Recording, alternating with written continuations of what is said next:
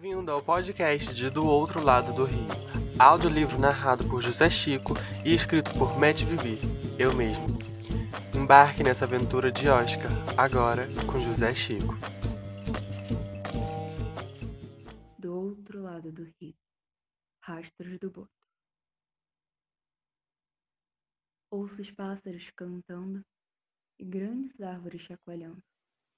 Não vejo nada e apenas sinto o sol queimando na minha pele lentamente. Me desperto rapidamente e, como de costume, minha paz acaba quando começa toda a gritaria que vem de casa. É minha avó pressando meu avô para que ele vá pescar logo. Precisamos de algo para jantar, e se ele demorar muito, irá escurecer. Vem, menina! Os homens daqui hoje não podem ajudar, então você tem que vir. Ele diz, preparando utensílios de pesca para entrar no bote de madeira e sair. Dou um leve sorriso por ser lembrado nesse momento. Mas assim que me levanto, fico sem ânimo. Essa tarefa é muito entediante. Tupã, me ajude. É menino, voa. Eu digo corrigindo o pronome que ele usou. Tanto faz. Ele responde só para não começar uma discussão.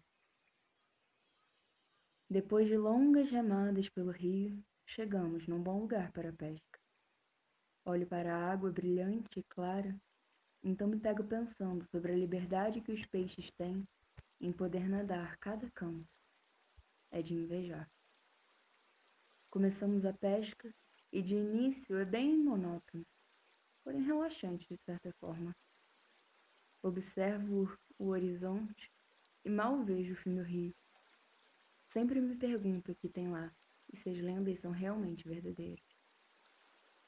Vô, vamos mais pra frente? Pergunto com um pouco de medo de sua reação. Pra ser janta de bruxa? Não. Ele me responde sem nem olhar para mim, concentrado na pesca. Para com isso, é só lenda. Digo revirando os olhos, mas me arrependo segundos depois. Você sabe muito bem tudo o que já aconteceu com quem foi para lá. Destruição e tentação são presentes lá, e seu falecido tio-avô é a prova disso. Ele berra, agora olhando para mim. Eu me calo. Por mais que não concorde com seus argumentos, prefiro respeitar sua perda. Seu irmão tentou encontrar o que tem lá e não voltou. Foi então que começaram as lendas sobre o outro lado do rio, lugar proibido no meu povoado.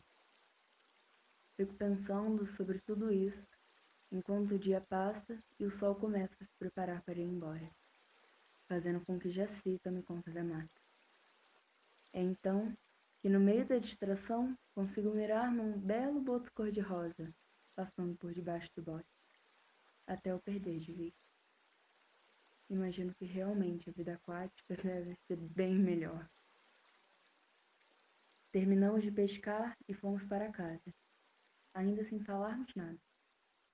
Chegamos à nossa moradia e minha tia Maiara vem nos ajudar, acompanhada de algumas outras pessoas da família. Minha avó, mulher de cabelos grisalhos e pouca altura, vem nos receber com eles. Ela logo sente que algo está acontecendo e pergunta o motivo de nossa briga. Meu avô não perde a deixa. Vieram falar sobre a toca do pecado agora. Ele berra com raiva e todos ao redor olham para mim. Toca do pecado é uma forma que ele usa para falar do lugar. O que é? Vocês se prendem nesse lugar só por causa de uma lenda. Mas vocês já perceberam há muito tempo que eu sou diferente. Eu digo já sem paciência, um coração pesado por tudo que sempre escutei sem falar nada. Já que tem tanta valentia, vá até lá, diz minha tia Maiara, irônica. Maiara! Minha avó grita com ela, irritada com toda a situação. Então o silêncio reina. Minha avó é praticamente chefe da família. Todos a respeitam. Eu vou, espera para ver. Falo e entro para casa, me jogando em minha cama. Mal consigo respirar, mas sinto que logo esse sentimento vai passar. Me levanto então dou de cara com um homem alto e magro, descendente de indígenas, assim como todos nosso povoado. Meu pai. Ele está explicitamente decepcionado com minha postura. O que você tem na cabeça? Meu pai me pergunta com frieza e é o bastante para me atingir. Qual é o problema se eu quiser ir? Vocês sempre me trataram como se eu não tivesse utilidade, como se algum Deus estivesse castigando vocês por me terem por perto. Eu digo desabafando, mas sabendo que isso não vai levar a lugar nenhum. Você sabe muito bem que não é fácil para nenhum de nós. Meu pai diz, já querendo finalizar a conversa. Poderia começar se esforçando, então. Eu finalizo a conversa por ele saindo dali e indo para a beira do rio. A lua ilumina meu corpo escuro e meu mundo gira mais rápido que o normal. Parece que o nervosismo faz meu corpo queimar. Lembro de todos os momentos em que me destrataram ou desejaram meu mal sem o menor motivo. E me pergunto se o irmão do meu avô não teria apenas apenas tentado se livrar desse peso assim como eu tento.